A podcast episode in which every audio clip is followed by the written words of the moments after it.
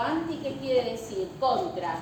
Bio, vida. Es decir, va contra la vida. son todas aquellas sustancias que se producen a partir de microorganismos, como pueden ser bacterias, hongos o actinomicetos, que están destinados a suprimir el crecimiento o a provocar la muerte de otros microorganismos. Esa es la definición de antibiótico. ¿Está claro? Sustancias producidas por diversas especies de microorganismos que suprimen el crecimiento o producen la muerte de otros microorganismos. Y ustedes pueden encontrar que también se los puede llamar a algunos de esos antibióticos se los puede llamar quimioterápicos, porque son aquellas sustancias que tienen este fin, pero que están producidas dentro de un laboratorio. ¿Está claro? También ustedes pueden encontrar en alguna literatura que se hable de antimicrobianos. ¿eh? Y antimicrobianos sería un nombre mucho más general que incluiría a los antibióticos, que incluiría a los a eh, quimioterápicos, que incluiría a los antifúngicos, que incluiría a los antivirales. Está antimicrobiano. Bien. Eh, ¿Son nuevos los antibióticos? No, no son nuevos. ¿eh? 2500 años antes de que yo exista, están los chinos, ya utilizaban el modo de la soya para tratar los forúnculos. Y estábamos hablando de un antibiótico en ese momento. Pero es a partir del año 1900, está de la época del 1900, donde se empiezan a producir esos antibióticos que hoy conocemos. Y es así que en el 1928 Don Fleming eh, descubre la penicilina. Si bien la penicilina comienza a ser producida a partir de la época del 40. Está ahí en el medio, ¿eh? se producen las sulfonamidas y así eh, tenemos una línea de eventos hasta la actualidad donde se producen constantemente nuevas partículas, nuevos antibióticos. Esto no se lo va a preguntar nadie, yo simplemente para descontracturar la clase. Estamos existen muchas maneras de clasificar a los antibióticos y esto sí lo preguntan en la mesa de examen. Está las diferentes clasificaciones de los antibióticos. Una es de acuerdo al origen. ¿está? Entonces ahí tenemos naturales, sintéticos y semisintéticos en el medio. Naturales vienen directamente, ¿eh? de, se producen desde el microorganismo, como nos remontamos a la definición. ¿Está? Y ahí tenemos el grupo de las penicilinas, ¿eh? el cloranfenicol. Luego tenemos aquellos que se producen por modificaciones ¿eh? de las eh, de esas modificaciones químicas de esos antibióticos naturales. Y ahí tenemos los semisintéticos, ejemplo, las penicilinas de espectro ampliado, como la moxicilina y la ampicilina. ¿Está claro? Las cefalosporinas también son antibióticos semisintéticos. Y luego tenemos los sintéticos, que es lo que antes hablábamos, que es lo que se producen dentro de un laboratorio, y ahí tenemos los quimioterápicos, está, y están las sulfonamidas y las quinolonas. Bien, existe otra manera de clasificar los antibióticos que es de acuerdo a su... Em, estructura química. Bueno, acá ustedes lo que tienen que saber puntualmente es que de acuerdo a la de acuerdo la estructura química eh, pueden, o sea, por ejemplo, los betalactámicos que tienen, tienen un anillo betalactámico, ¿está? que identifica todo ese grupo, las penicilinas, las cefaloporinas, los carbapenens, tienen un anillo betalactámico. Los macrólidos tienen un anillo macrocíclico, ¿está?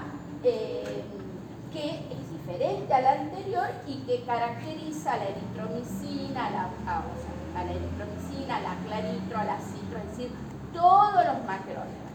Luego tenemos, por ejemplo, las sulfonamidas, que tienen un anillo de benceno, ese anillo de benceno tiene en la posición 4, tiene un nitrógeno y que tiene aparte un doble enlace ¿eh? Eh, con el azufre unido al oxígeno. Es decir, sepan que de acuerdo a la estructura química tenemos betalactámicos, macrólidos, sulfonamidas, eh, quinolonas, tetraciclinas, eh, glucopéptidos como la vancomicina, ¿está? Más o menos tener una idea de que hay una diferencia de acuerdo a la estructura eh, química. Luego, tenemos una clasificación de acuerdo a su actividad antimicrobiana. Y entonces acá tenemos que pueden ser bactericidas o bacteriostáticos. El bactericida, y si nos remontamos a la definición de antibióticos, el bactericida es el que produce la muerte del microorganismo. En cambio, el bacteriostático es el que inhibe, el suprime el crecimiento y necesita de nuestro sistema inmunológico para provocar su efecto. Entonces necesita de la actividad de los polimorfos, necesita de la actividad de los macrófagos, es que todo nuestro sistema inmune se ponga en marcha para que puedan ejercer su efecto. Bien, ejemplos tenemos las eh, penicilinas, son de bactericidas, las cefalosporinas de primera generación, eh, todas, no las de primera, todas, ¿eh? cefalexina, ceftriaxona como de tercera, cefaladoxilo como de primera, eh, los carbapenels eh, y los aminoglucósidos. Y dentro de los bacteriostáticos tenemos las tetraciclinas, el cloranfenicol y las sulfonamidas. Luego, tenemos una clasificación de acuerdo al espectro. Y entonces, ahí tenemos primariamente selectivos ¿eh? o primariamente activos contra cocos y bacilos gram positivos. Y acá tenemos sí las cefalosporinas de primera generación, cefradoxilo, cefalexina, ¿está? Eh, y, los, eh, la vancomicina. ¿eh? La vancomicina, que es un glucopéptido y que es un antibiótico de reserva, y ahora vamos a ver cuando hablamos de antibióticos de reserva, para que ustedes, como yo siempre digo, y acá debe haber alumnos míos, que cuando digo papa tengo que saber explicar qué es la papa. Entonces, no vaya a ser que en el examen diga es un antibiótico de reserva y uno dice, ¿qué es un antibiótico de reserva? Y hacen así. ¿Está clarito? Entonces, cada palabra que ustedes digan la tienen que saber defender. Simplemente Bien. Antibióticos primariamente activos contra los gram negativos, y acá el ejemplo más típico son los aminoglucósidos, la genta, la vitacina, la estreptomicina, ¿eh? la canamicina, eh, ¿cuál otra hay? Eh, antibióticos de amplio espectro y acá tenemos, eh, son activos contra los positivos y los negativos. Ustedes recuerdan las características de los gram positivos en cuanto a la pared y las características de los gram negativos. ¿Está? ¿Se acuerdan? Bien. Eh, entonces, activos, y acá tenemos las penicilinas de espectro ampliado, como son la moxicilina y la ampicilina pero también tenemos otros antibióticos como algunos bacteriostáticos como las tetraciclinas, la trimetroprima, sulfa y el cloranfenicol. Y los macrólidos también. El cloranfenicol también es de amplio espectro, que no lo puse, pero los macrólidos, eh, todos estos más el cloranfenicol son de espectro ampliado. Y luego tenemos aquellos que son selectivamente, tienen un, un espectro dirigido, que son los antibióticos antiseudomónicos. Y ahí estamos en presencia eh, de la piperacilina, eh, del tazobactam, o sea que es el imipenem, eh, la picarcilina, son antibióticos bien pura y exclusivamente para la pseudomonas. ¿Está claro? Entonces, de acuerdo al espectro, repitiendo, teníamos para cocos y bacilos gram positivos, para gram negativo, para espectro ampliado y para espectro dirigido. Esto es cuando, para que sepan lo que es un antibiótico de reserva, y es aquel antibiótico que yo voy a usar en casos de extrema gravedad.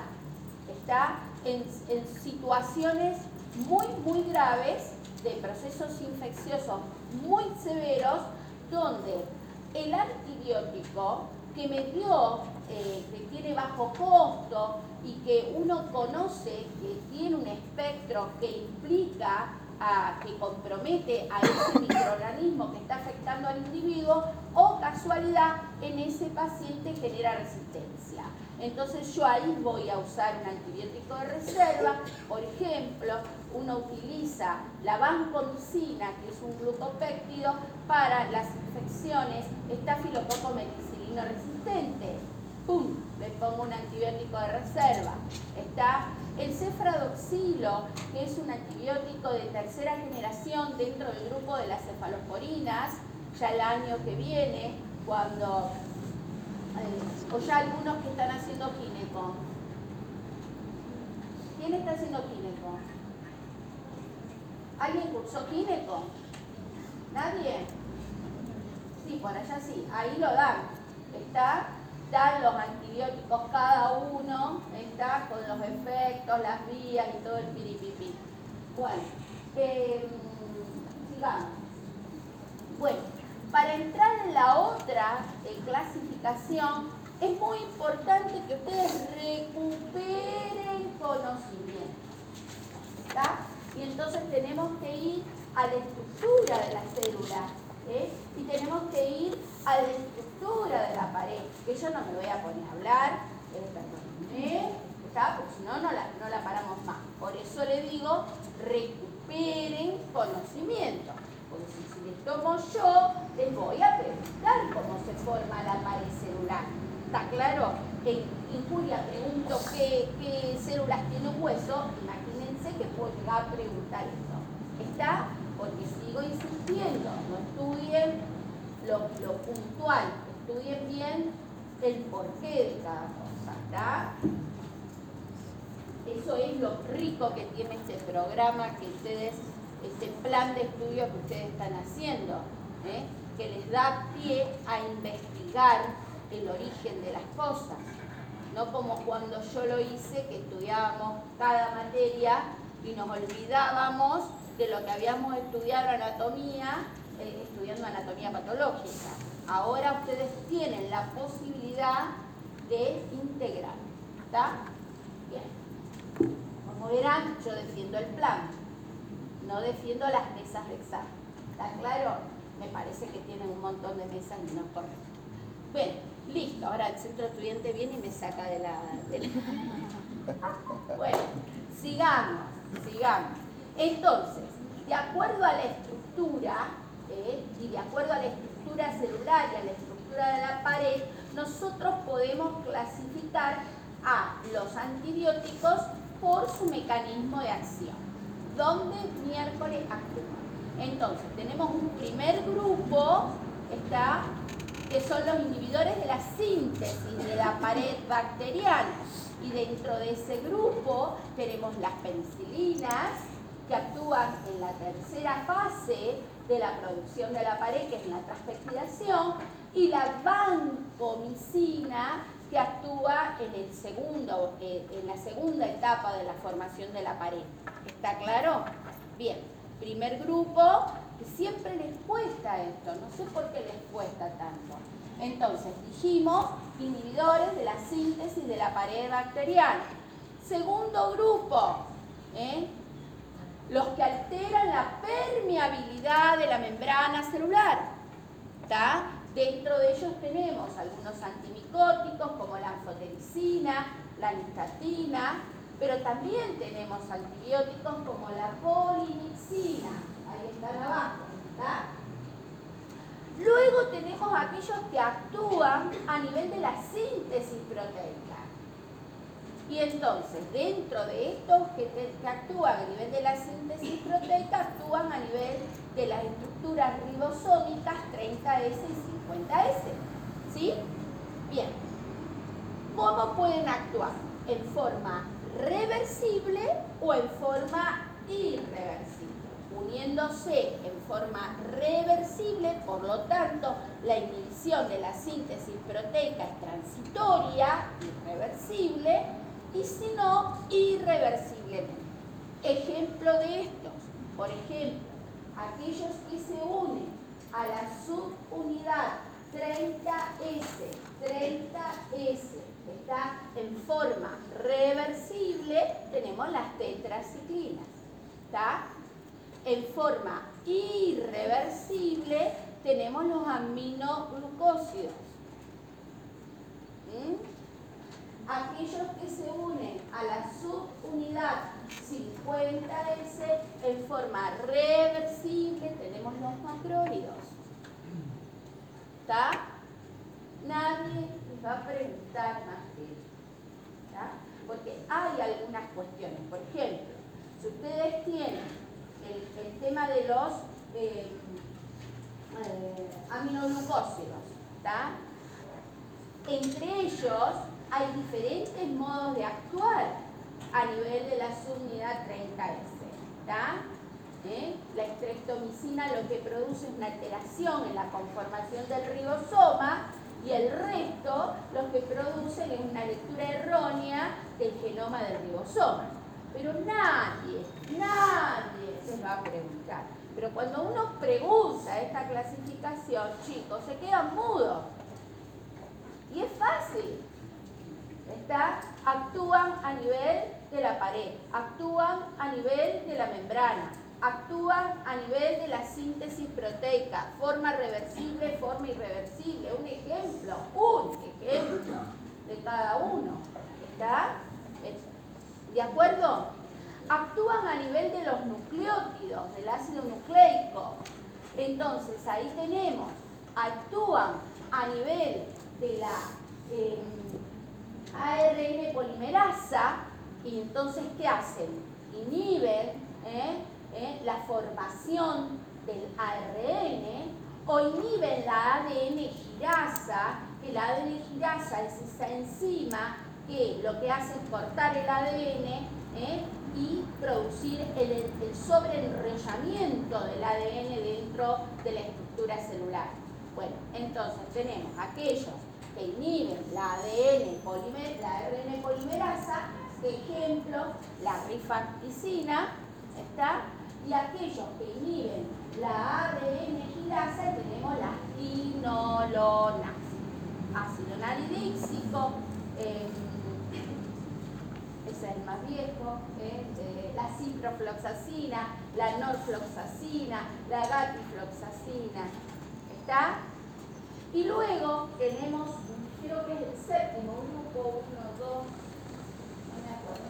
Bueno, eh, que es aquel que actúa en la síntesis del ácido fólico. Y acá tenemos el ejemplo típico que es la trimetroprima sulfametoxazol. ¿Está? Donde actúa a nivel de diferentes pasos, ¿está? De, em, de la, de la formación del ácido fólico, inhibiendo la inclusión del paraminobenzoico del PABA en la, eh, eh, en la formación del ácido fólico o inhibiendo la formación del dihidrofolato a tetrahidrofolato. ¿Está claro? Esa es la clasificación de tanto, tanto cuesta que apura. Tanto, tanto cuesta que aprenda. Ahora estoy, porque cuando me levanto no. Entonces, ahora estoy localizando. Bien, ¿estamos? ¿Eh? ¿Bien? Bien, sigamos. Ahora existe otra clasificación. ¿está? Y para, para poder hablar de esa clasificación, tenemos que remontarnos un poquito a esta interacción que se produce entre yo individuo, el bicho que me quiere lastimar y el antimicrobiano. Entonces hay una, una relación de feedback en este triángulo amoroso entre la bacteria, el entre la bacteria, el antimicrobiano y yo. Y ustedes fíjense que este, esto que está en el cuaderno del alumno, está, es muy fácil de entender. ¿eh? La bacteria que le genera al individuo me genera una infección, está el antimicrobiano, ¿eh? El, paciente actúa, yo recibo un antimicrobiano y cuál era la definición de farmacocinética, todo lo que el organismo le hace al fármaco. Bueno, entonces, eh, yo produzco cambios, cambios farmacocinéticos eh, en, la, en la sustancia, para que esa sustancia pueda absorberse, metabolizarse, distribuirse hacer el efecto, o sea, ir a, a tener la acción farmacodinámica y eliminarse. Bien. Eh, y a su vez, el antimicrobiano actúa sobre la bacteria. Pero a su vez, ese antimicrobiano a mí me puede generar efectos tóxicos. ¿Sí o no? Bien. Y mi organismo, ante la bacteria, va a tener una respuesta inmune. ¿Sí? Entonces, como se dan cuenta, este es un juego de tres amores Simplemente no hay que memorizarlo, hay que razonarlo. ¿Está? Bien, bien, sigamos. Por lo tanto, cuando una sustancia ingresa ¿eh? un, fármaco, en este caso un antibacteriano, ¿eh? ingresa a mi organismo, ¿eh? esto lo vemos desde Curia, que me produce un aumento en la concentración y eso me genera un pico en la concentración. ¿Sí? ¿O no? Y todo lo que hay entre ese pico y la línea base de donde comienza el efecto, ¿cómo se llama? Área bajo la cola. ¿Dónde usted ¿Usted dónde? ¿Cuál hace? Un genio. Un genio colombiano. Eh, eh, eso. No media tarada, pero no ya no somos más amigos. Eh, conmigo nunca más esa camiseta. Y menos si vas a ir a rendir con eso. Si yo te veo con eso, y ya directamente me levanto y te pongo bola. ¿Está claro? Bueno, vamos a poner la roja negra. Eh, ¿Estamos? ¿Eh? Bien. Entonces, tenemos lo que se llama bajo la pero cuando uno ve esta curva, ¿eh? hay algunos parámetros que uno va a poder determinar. Uno es la concentración inhibitoria mínima, sí, que es la menor concentración con la que yo puedo empezar a tener un efecto sobre la bacteria. Y acá están las definiciones. Concentración inhibitoria mínima es la más baja del antibiótico ¿eh? que inhibe el crecimiento bacteriano. La concentración bactericida mínima es la mínima concentración que me suprime el crecimiento del 99.9% de las bacterias. Pero luego tenemos el efecto post-antibiótico, que es la acción que tienen algunos antibióticos de seguir perjudicando al microorganismo, inhibiendo su crecimiento o matándolo, a pesar de que la concentración cayó por debajo del 5. ¿Está? Bien. ¿Se entendió eso? ¿Eh? A ver.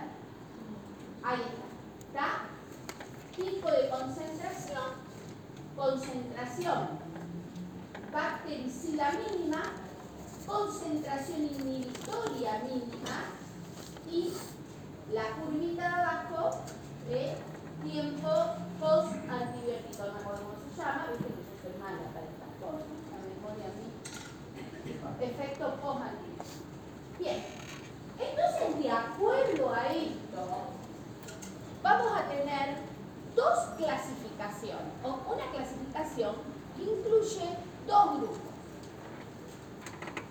Uno de aquellos antibióticos cuyo éxito terapéutico va a depender de la más alta concentración que alcancen y de la rapidez con la que se alcanza esa concentración, ese pico de concentración, y otro grupo de antibióticos que va a depender del tiempo en que permanezca una concentración elevada por encima de 4 sí, 4 concentraciones inhibitorias mínimas. ¿Está? El primer grupo es el que depende del pico de concentración. Fíjense, va a depender de la rapidez con la que tome el pico y cuánto tiempo dure ese pico alto allá arriba. ¿Está? Y luego se produce el descenso y son ese tipo de antibióticos que a pesar de que bajan de la concentración inhibitoria mínima, sigue impidiendo el crecimiento bacteriano. Esto se da con esos antibióticos que yo tengo dosis únicas.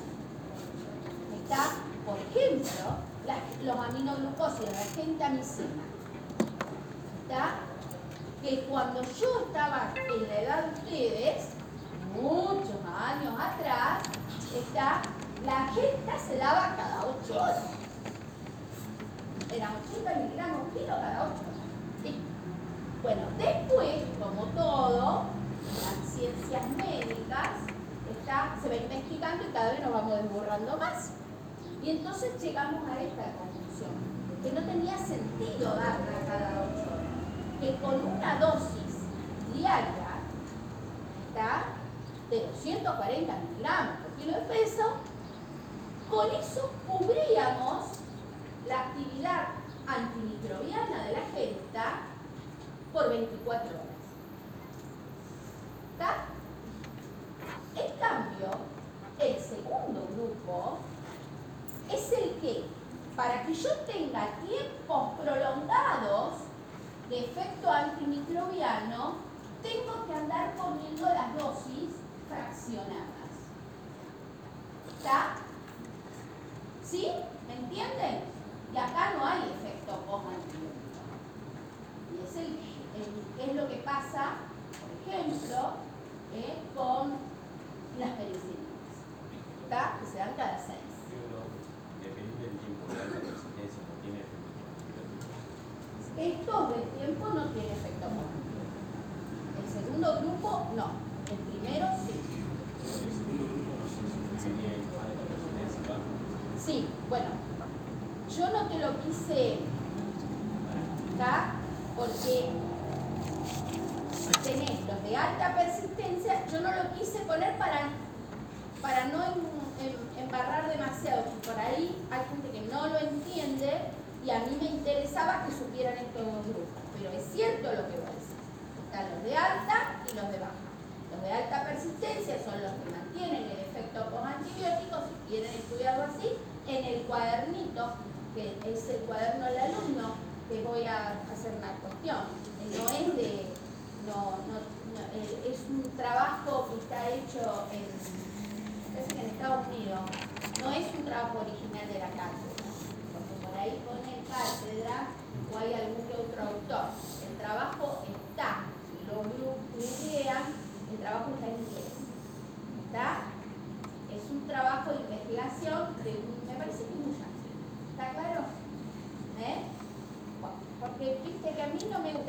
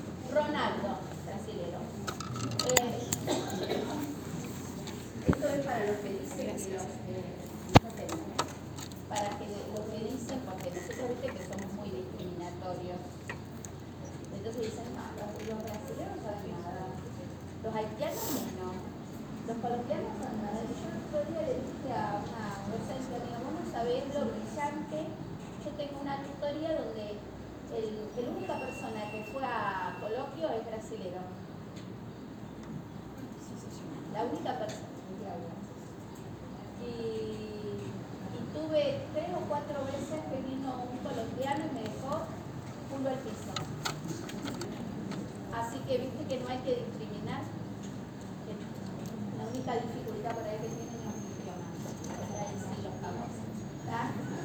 Bien, sigamos. Vamos, che, porque yo tengo que ir a una reunión de trabajo. Entonces.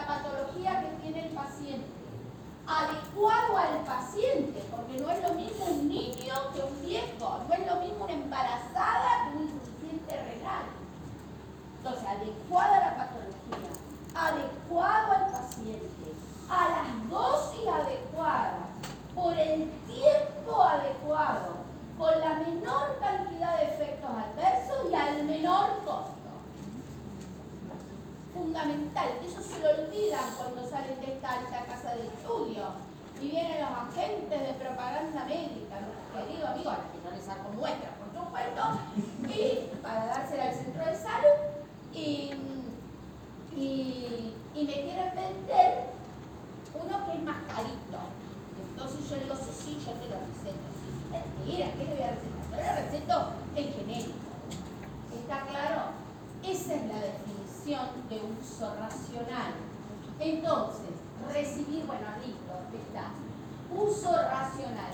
para que yo haga uso racional, y esto no me voy a detener, porque ustedes lo saben de micro, ¿eh? tengo que conocer la identidad del microorganismo, cuál es la sensibilidad, está, cuál es el sitio de infección, qué factores están relacionados al paciente, y de esto hablamos de su edad, su peso, su estado nutricional, si está no embarazado, eh, embarazada, embarazada, eh, eh, si, es un hepático, si es un renal, ¿está? la seguridad o efectos adversos, es lo que le acabo de decir, el menor efectos adversos, mejor, ¿está? Y el costo, punto, sin embargo, en ciertos casos graves o críticos necesarios recurrir a un tratamiento empírico, también eso pregunto, ¿cuándo hacemos tratamiento empírico? ¿Está? Cuando nos apremia, nos apremia la urgencia y no podemos esperar cultivo.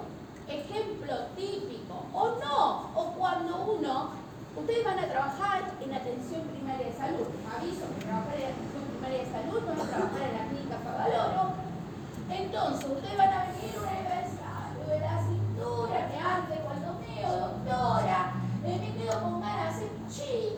¿Qué tiene la mujer? Una infección urinaria. ¿Cómo me tengo que manejar?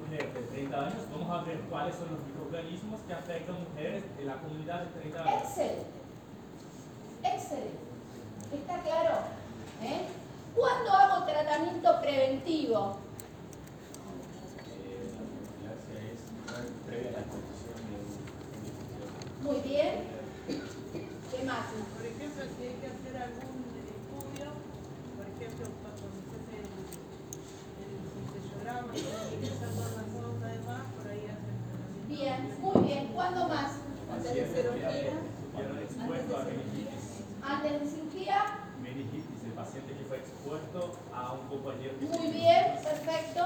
Paciente con reflujo. Paciente con ¿Está claro? ¿Ven que ustedes no tienen que saber la definición del libro? Tienen que saber la utilidad práctica y con eso van a poder defender ante el, docente que les tome y le van a decir, yo entiendo lo que es. Porque a veces estudian la definición del libro y no entienden un pepe de lo que están diciendo. ¿Está claro? Bien, sigamos. Bueno, esto ya está. ¿Está? Usted lo sabe, lo que son las bacterias. No, no, no, no. ¿Qué me explicar? Toma, mira, ¿Para qué? Si esto lo sabés vos antes que yo. ¿Está?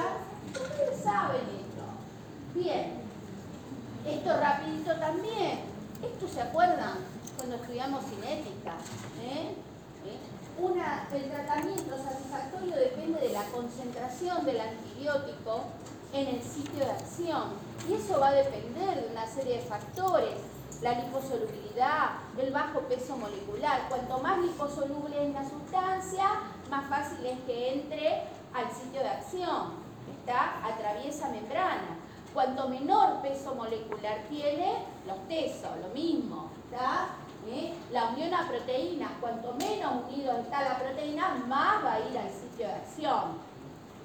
En el apunte, que ese sí lo escribió la cátedra, está, eh, ahí le pone el ejemplo del de, eh, líquido cefalorraquídeo.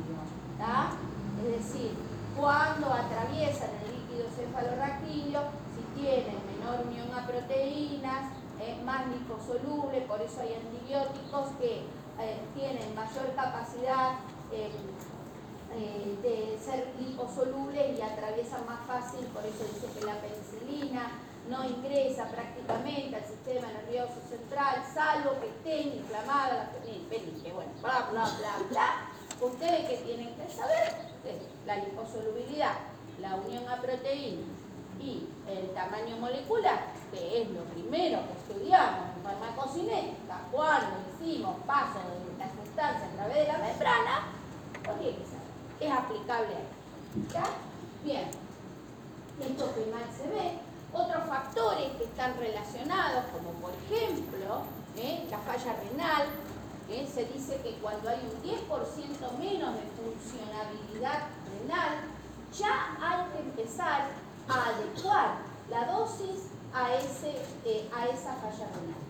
Y para eso se utiliza el índice de filtración glomerular, ¿eh? que es, los mililitros por minuto que filtra el riñón, que acá yo se los traje, está la, la fórmula de Pokrov, está pero que en realidad, en realidad los laboratorios cuando ustedes piden índice de filtración glomerular ya se lo traen calculado.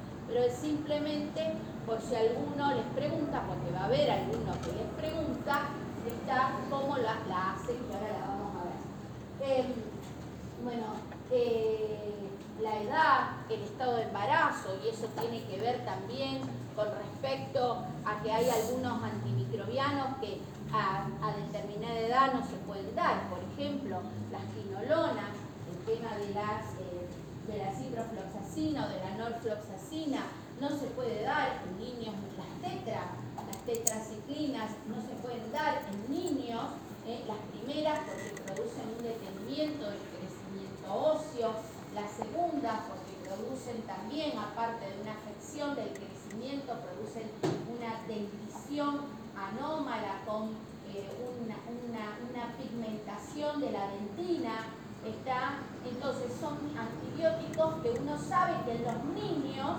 no se pueden utilizar. ¿Eh? Como hay antibióticos que no se pueden utilizar en la mujer embarazada o hay periodos en la mujer embarazada en la que no se pueden dar los antibióticos. ¿Está claro? ¿Eh? Esto es bla, bla, bla, bla, que lo leen, es fácil de entender. ¿eh? Esta es la fórmula de que era 140 menos la edad del paciente, entre corchete, entre paréntesis, ¿está? por el kilo de peso, dividida el nivel de creatinina por 72. Y en la mujer ese resultado se multiplica por 0,85. Pero insisto, es para que ustedes sepan de dónde surge, qué es lo que... Yo, a ustedes se ríen, pero les pregunto a los chicos, ¿cómo medimos funcionabilidad renal? ¿Qué me dicen los pibes? Creatinina, uremia, y por ahí algún lúcido me habla del clearance. Y yo, la yugular se me empieza a engurgitar. ¿Está?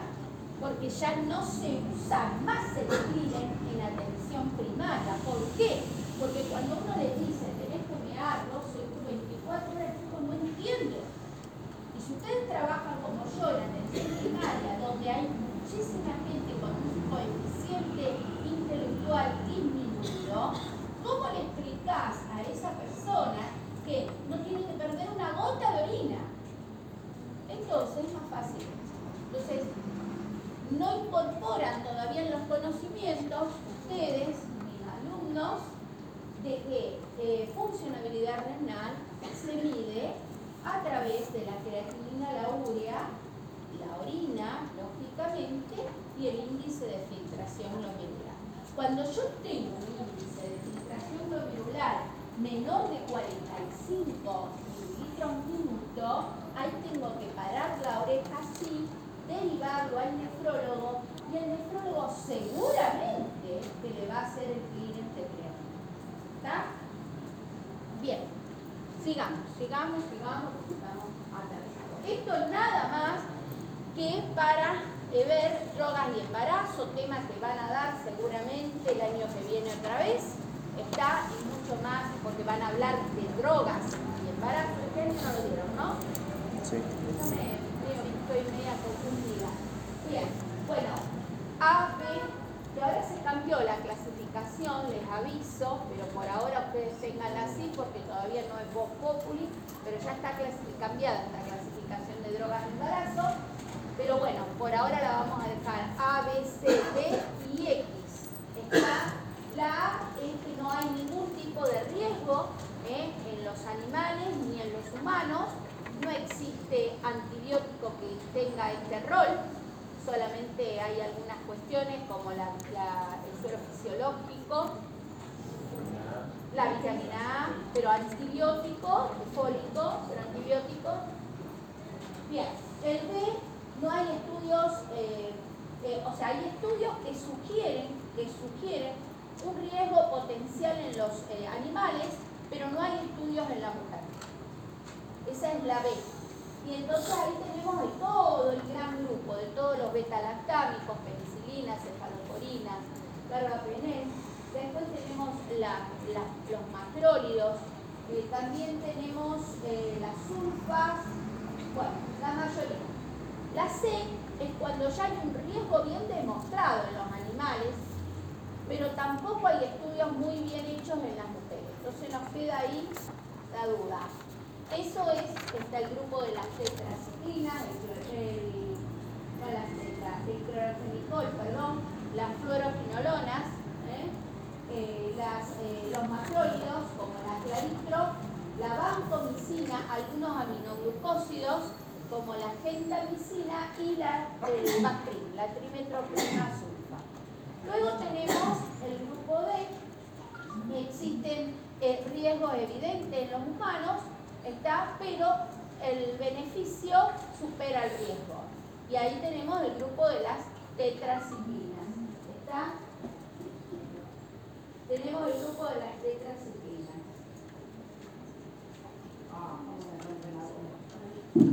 Y luego tenemos el grupo X que directamente ¿eh? hay un riesgo humano evidente, por supuesto en los animales más todavía, ya demostrado, en los humanos, por lo tanto los riesgos superan a los beneficios y no se pueden usar. Esto es simplemente para que ustedes repasen la clasificación, que insisto, que está cambiándose, y eh, lo otro que tienen que saber es medianamente, como estamos hablando de generalidades de antibióticos, ¿eh? ¿qué antibióticos pertenecen al grupo B, C y D? ¿Está claro? Bueno, el es decir, cuando uno no hace un uso racional, que es todo lo que hablamos recién, la adecuación a la patología, al paciente, a la dosis adecuada, el tiempo adecuado, los menores efectos adversos y por el menor costo, uno hace uso irracional. ¿Está? Y una de las consecuencias del uso irracional es, por un lado, la cronificación, es decir, que tomen uno cronificar al paciente con el uso de un antibiótico, por ejemplo, está el aumento de la posibilidad de efectos adversos, ¿está? es otro de, los, de las consecuencias, ¿eh? y por otro lado la resistencia bacteriana. Es decir, esta resistencia podemos decirla, y ahí sí la voy a leer, porque ya la definición es muy leo, mecanismo celular que le permite, que es la resistencia un mecanismo celular que le permite eliminar, degradar o modificar un antibiótico específico, impidiendo que sostenga su capacidad para destruir o detener el crecimiento de dicho microorganismo. Es decir, el bicho se genera, genera resistencia y hace que ese antimicrobiano, ese antibiótico no pueda actuar. ¿Está? Entonces, la resistencia es una de las mayores amenazas hoy en día de la salud pública. A tal punto, a tal punto, que ya se está pensando en la aparición de la era post-antibiótica. Es decir, donde los antibióticos no van a ser ni papa. Es grave esto, ¿eh? Porque esto implica la muerte de muchas personas. ¿No está? Si no tomamos medidas urgentes, bueno, la era post-antibiótica y por otro lado hay una gran, eh, un viaje, un gran paseo de los gérmenes a lo largo del norte, el sur, el este y el oeste de nuestro mundo y eso también va generando resistencia bacteriana. La resistencia puede ser natural o adquirida. La natural o intrínseca es la que se da genéticamente, es la que se tiene genéticamente.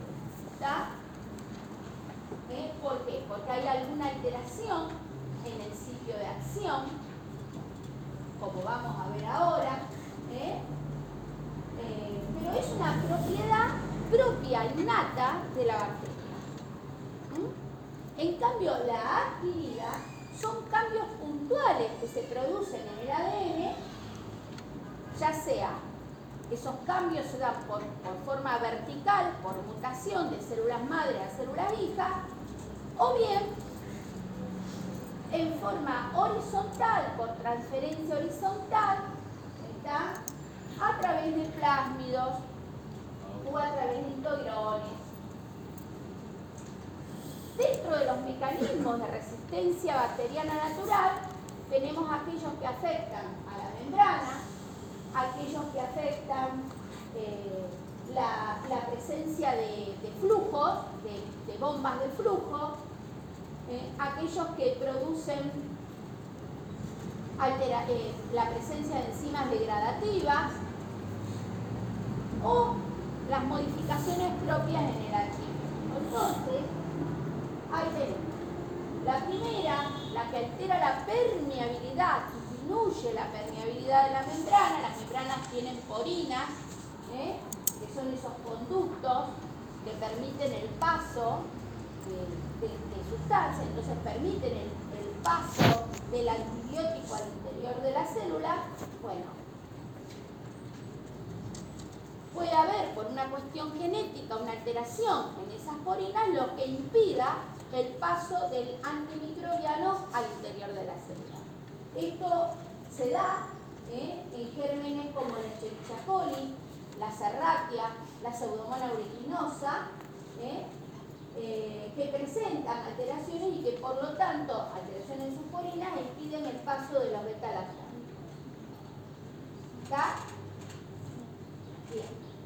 Segundo mecanismo, existen algunas bacterias que presentan enzimas degradativas de los antibióticos, que hace que inhiban eh, la actividad de ese antibiótico, de ese antimicrobiano. Y ahí tenemos, por ejemplo, eh, los betalactámicos que tienen betalactamasas, los eh, aminoglucósidos que tienen acetil, metil y y el cloranfenicol que tiene cloranfenicol acetiltransferasa. Es decir, puede haber enzimas que genéticamente ya las trae la bacteria que producen la inhibición ¿eh? de la actividad del antimicrobiano. Con respecto a las bombas de pulsión o flujo, no se las quise nombrar, son como cinco, tienen nombres muy difíciles, nadie le va a preguntar, pero sepan que existen eh, bombas que son proteicas y que permiten la expulsión del antimicrobiano fuera de la célula y que actúan por transporte activo. Incluso la diferencia que hay entre ellas es de dónde sale la fuente energética. tenemos la alteración en el sitio de acción y es cuando se modifican algunos sitios donde actúa el, el, antibi- ya sea la pared, los ribosomas, ¿está? Pero insisto, estas son condiciones naturales, resistencias naturales, ¿eh? propias, propias de la bacteria. ¿está? Luego tenemos los mecanismos adquiridos. Los mecanismos adquiridos, ¿eh? Dice, los mecanismos de resistencia trans- eh, transferible se producen cuando un microorganismo recibe una información genética de otro microorganismo. ¿Está? Bien. Este material, esto lo puede hacer en forma vertical o a través de la mutación o en forma horizontal a través de la transformación, de la transducción o de la conjugación.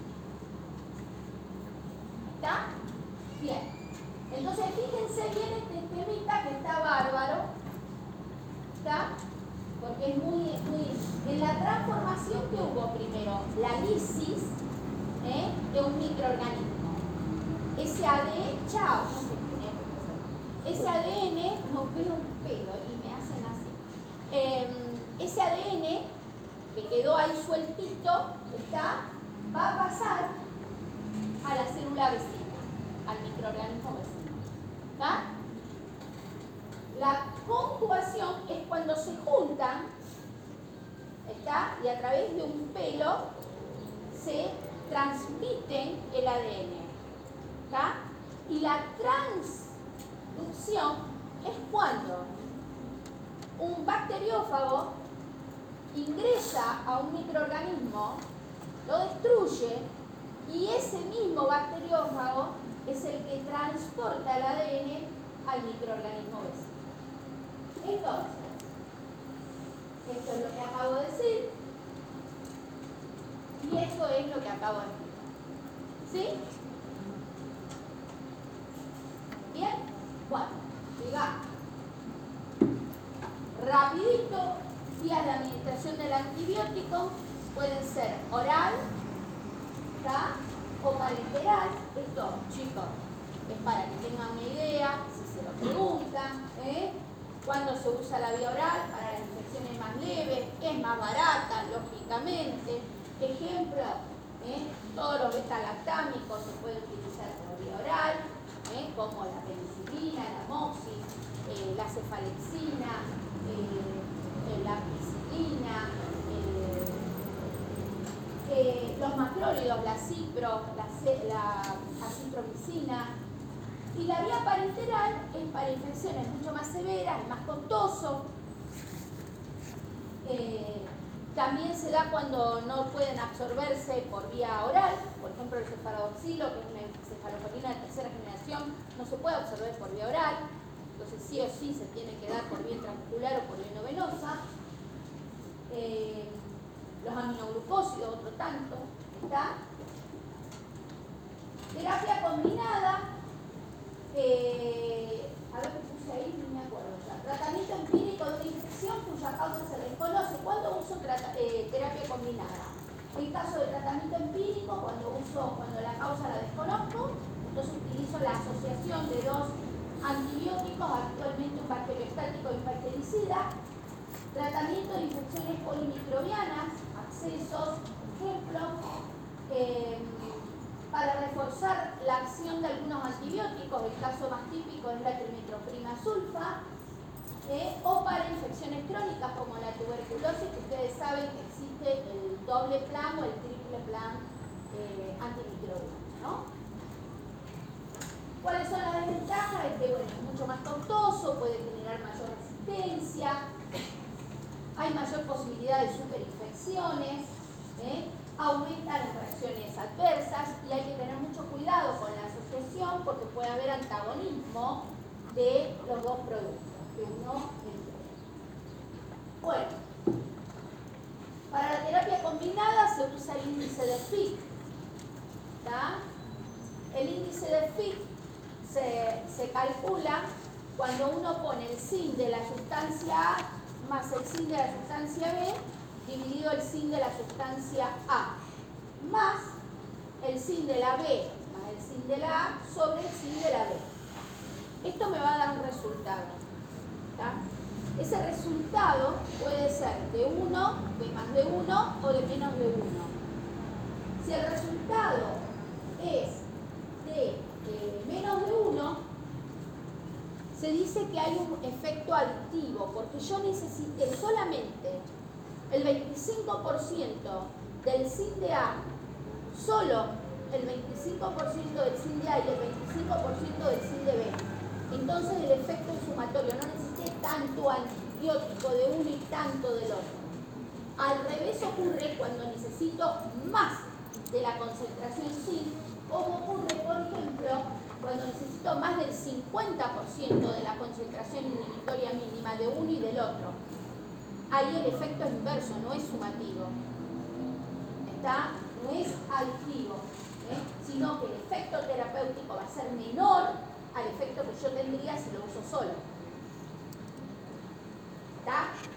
Y cuando el fit es de 1, es que necesité la mitad de la concentración inhibitoria de cada uno. Y ahí el resultado es igual a la suma de los dos. ¿Está?